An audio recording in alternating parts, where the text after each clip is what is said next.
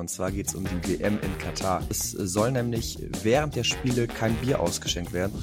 Ein anderes Thema ist, dass wir ja die Frauenfußball-WM vor uns haben. Und wenn wir in die Zukunft blicken, dann tun wir das entweder ein bisschen laut pfeifend durch den Wald oder wir gucken in eine Kugel oder aber wir fragen Marktforschungsinstitute. Es ist aber ein bisschen mehr noch und ein bisschen ähm, detaillierter, was wir machen. Und selbst ich lerne irgendwie jeden Tag was Neues kennen. Alles, was vor, während und hinter einem Sponsoring-Paket steht, äh, was man meistens ja in der Öffentlichkeit so gar nicht mitbekommt.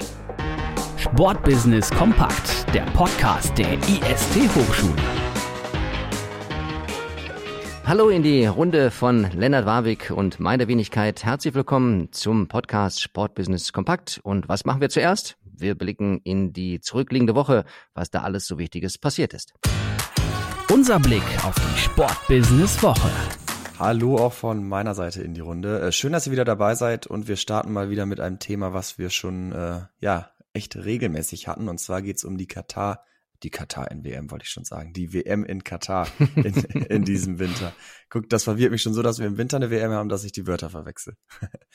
Äh, und zwar geht es darum, um das Thema Alkohol. Es soll nämlich während der Spiele keine Bier- oder kein Bier ausgeschenkt werden, sondern es wird nur vor und nach den Spielen Bier ausgeschenkt, zumindest mit Alkohol. Alkoholfreies Bier gibt's auch während der Spiele. Grund ist, weil man die Kultur vor Ort ja respektieren möchte. In Katar ist nämlich öffentliches, äh, öffentlicher Alkoholkonsum verboten. Ähm, ich kann mir vorstellen, dass es bei vielen Fußballfans äh, nicht gut ankommen wird, weil bekannt ist ja, dass viele Fußballfans sehr gerne auch während des Spiels Bier trinken. Gerd, was hältst du von dieser Entscheidung? Naja, da hat die FIFA wohl einen großen Spagat hingelegt. Denn mit Budweiser haben sie einen großen Sponsor und der will Bier verkaufen, egal ob mit oder ohne Sprit, sag ich mal. Und wenn man bedenkt, dass der Konsum von Alkohol in der Öffentlichkeit in Katar illegal ist, mit Ausnahme bestimmter Dinge, dann hat man hier wieder mal etwas geschafft, was wir schon von der WM 2014 in Brasilien kennen. Denn da war der Verkauf von Alkohol bei Fußballspielen seit 2003 verboten. Aber die FIFA hat sich mal wieder über nationale Gesetze hinweg gesetzt und hat dann ermöglicht, dass eben Bier verkauft werden kann. Und diese Entscheidung der FIFA ist so ein bisschen, äh, dusch mich, aber mach mich nicht nass, denn äh, das gilt jetzt vielleicht für die Fans.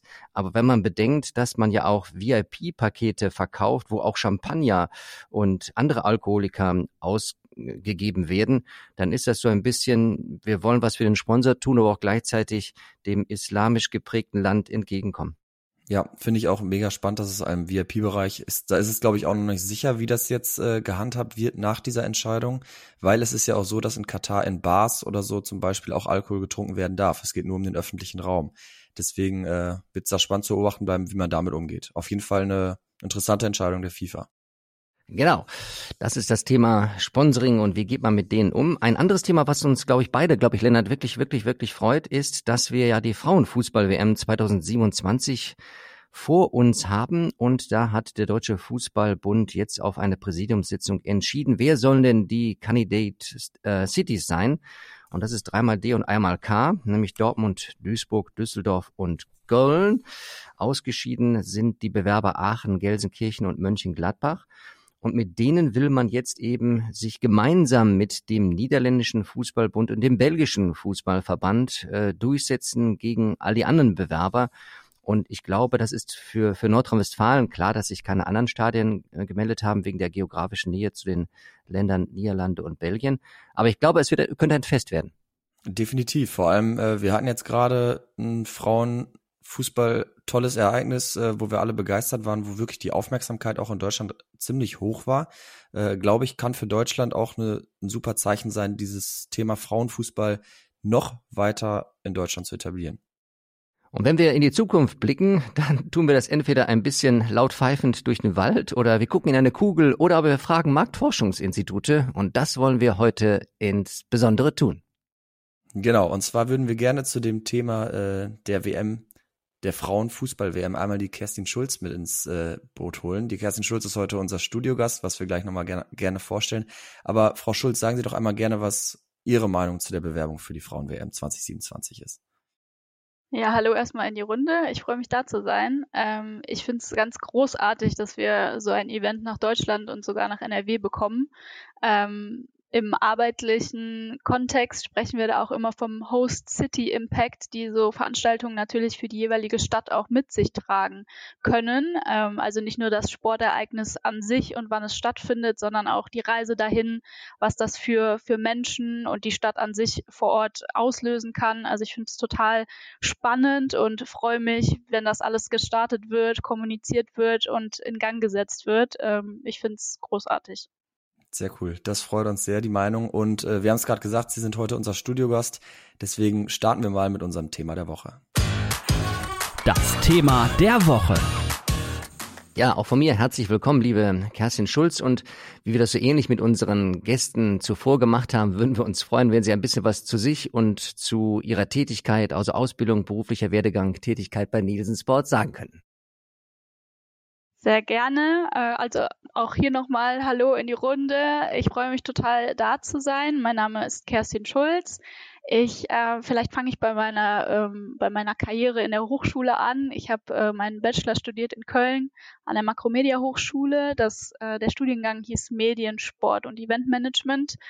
Ähm, Danach habe ich ein Masterstudium draufgesetzt in Erfurt. Äh, da sollte es etwas äh, generalistischer werden ähm, im, im, Business Management, was am Endeffekt äh, Betriebswirtschaftslehre bedeutet und ähm, einen Marketing-Schwerpunkt hatte äh, dann eben an der FH in Erfurt. Ähm, habe immer mal wieder diverse Praktika, ehrenamtliche Tätigkeiten ähm, und, Nebenjobs gehabt, unter anderem zum Beispiel bei der BMW AG in München oder bei Budweiser Budwa in Erfurt ähm, oder ehrenamtlich für den MTF, MTP e.V., ähm, einer Studenteninitiative, die sich äh, Marketingprojekte ähm, annähert.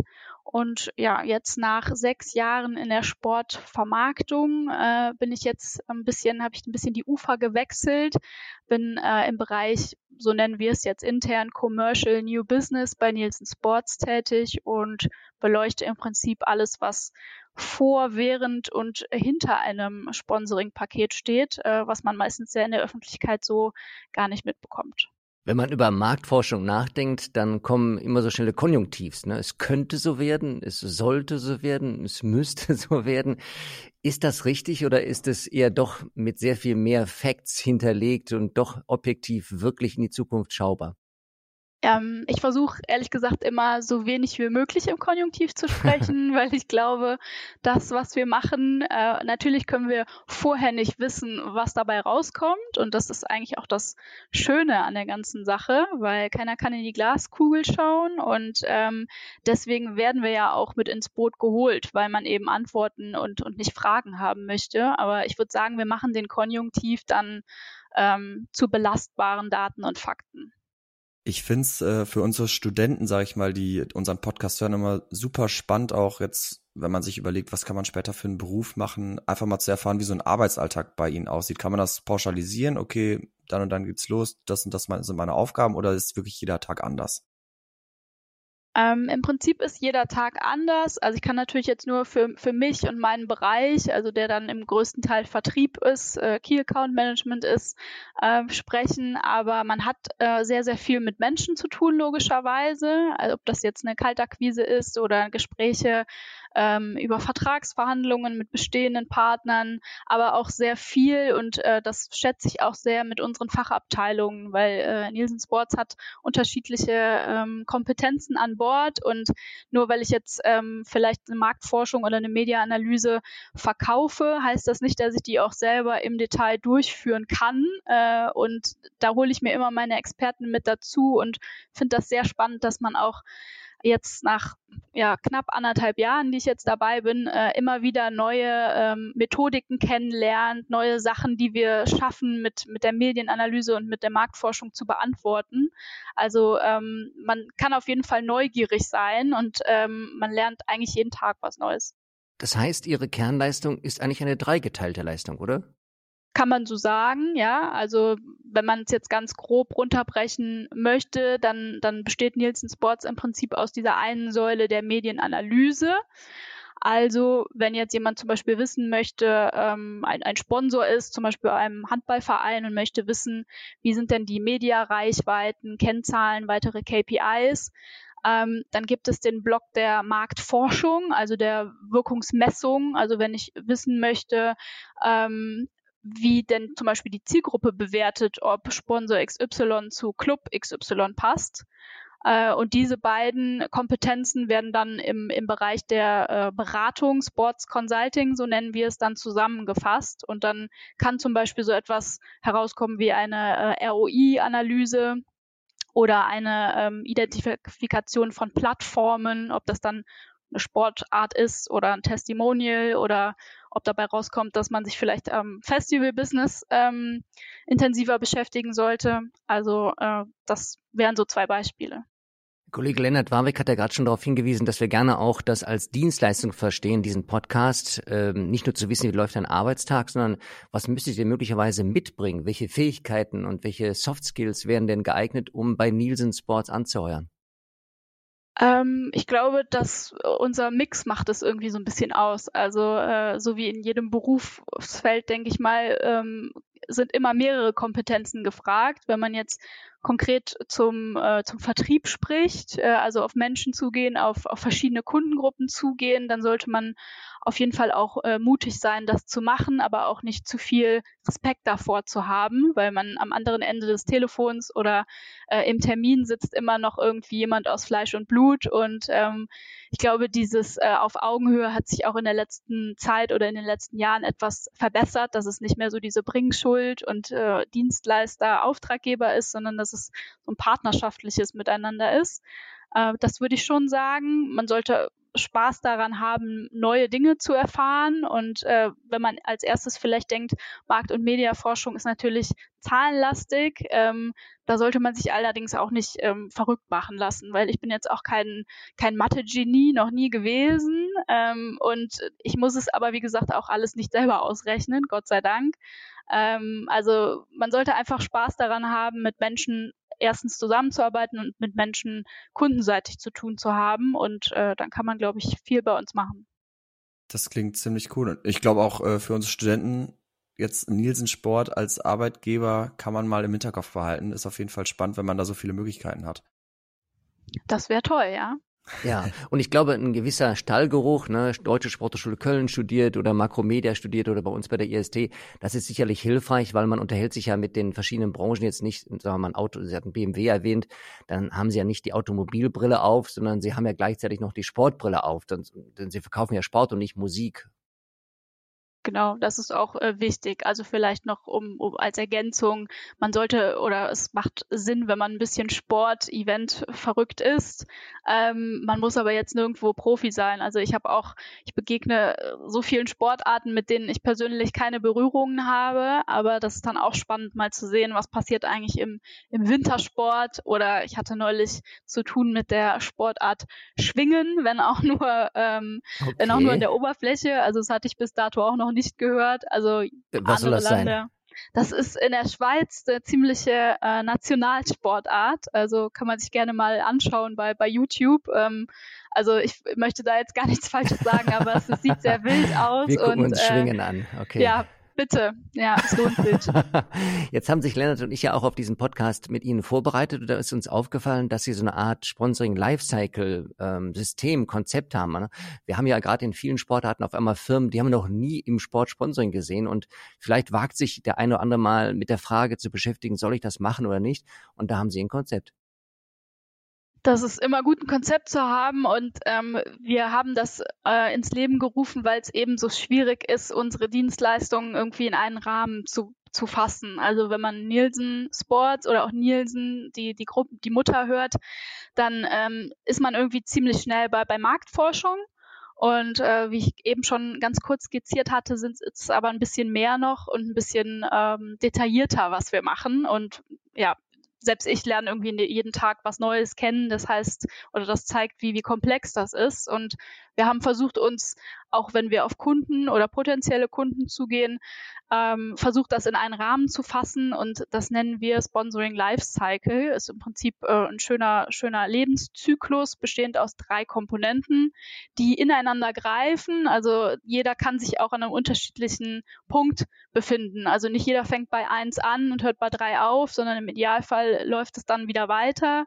Ähm, vielleicht so als Beispiel, die, im ersten Teil geht es um Strategie und Planung.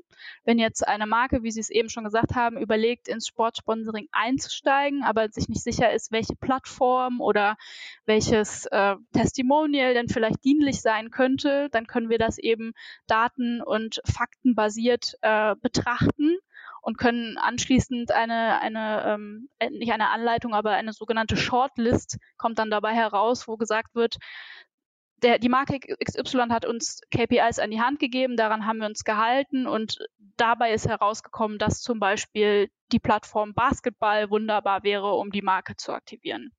Wenn wir dann so weitergehen, dann wären wir im zweiten Schritt des Lifecycles bei der Aktivierung und Ausgestaltung.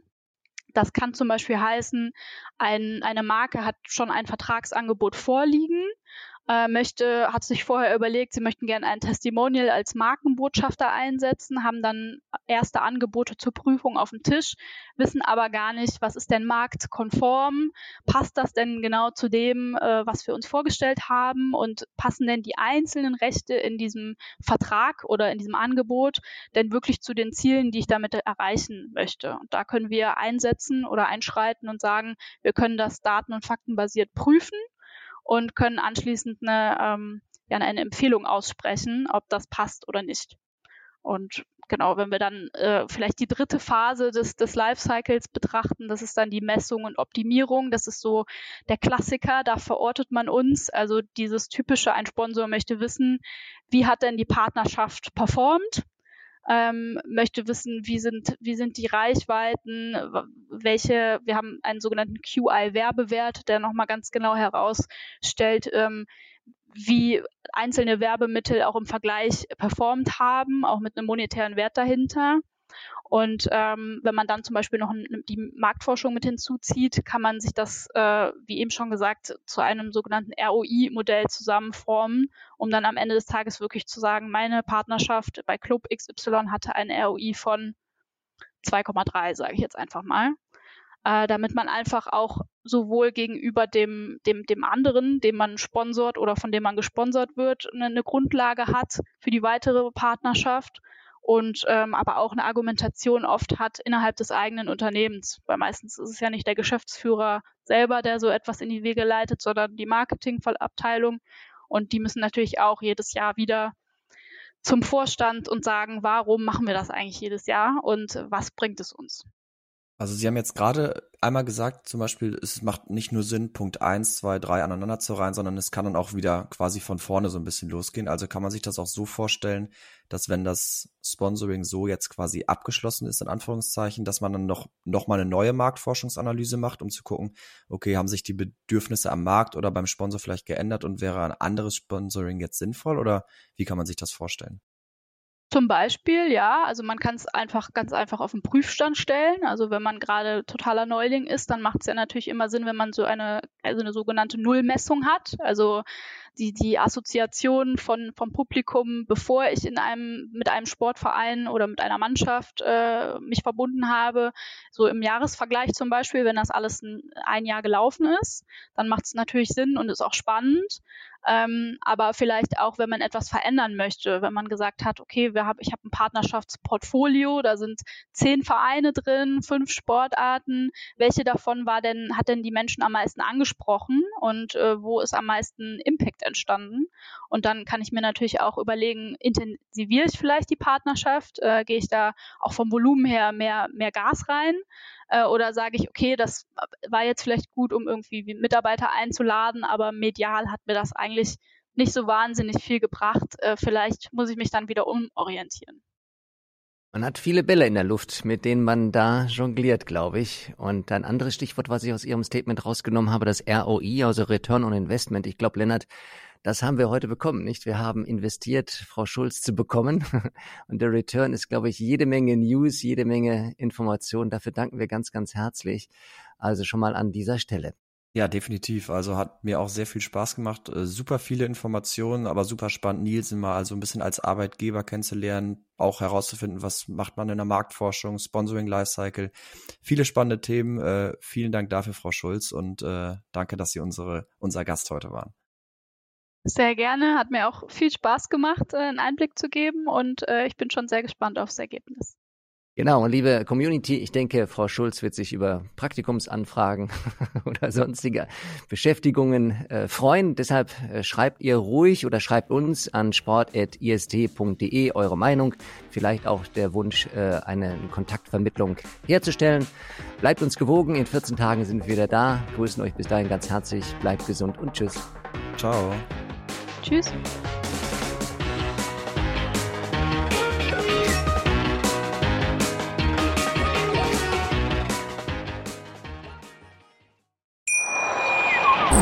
Schatz, ich bin neu verliebt. Was?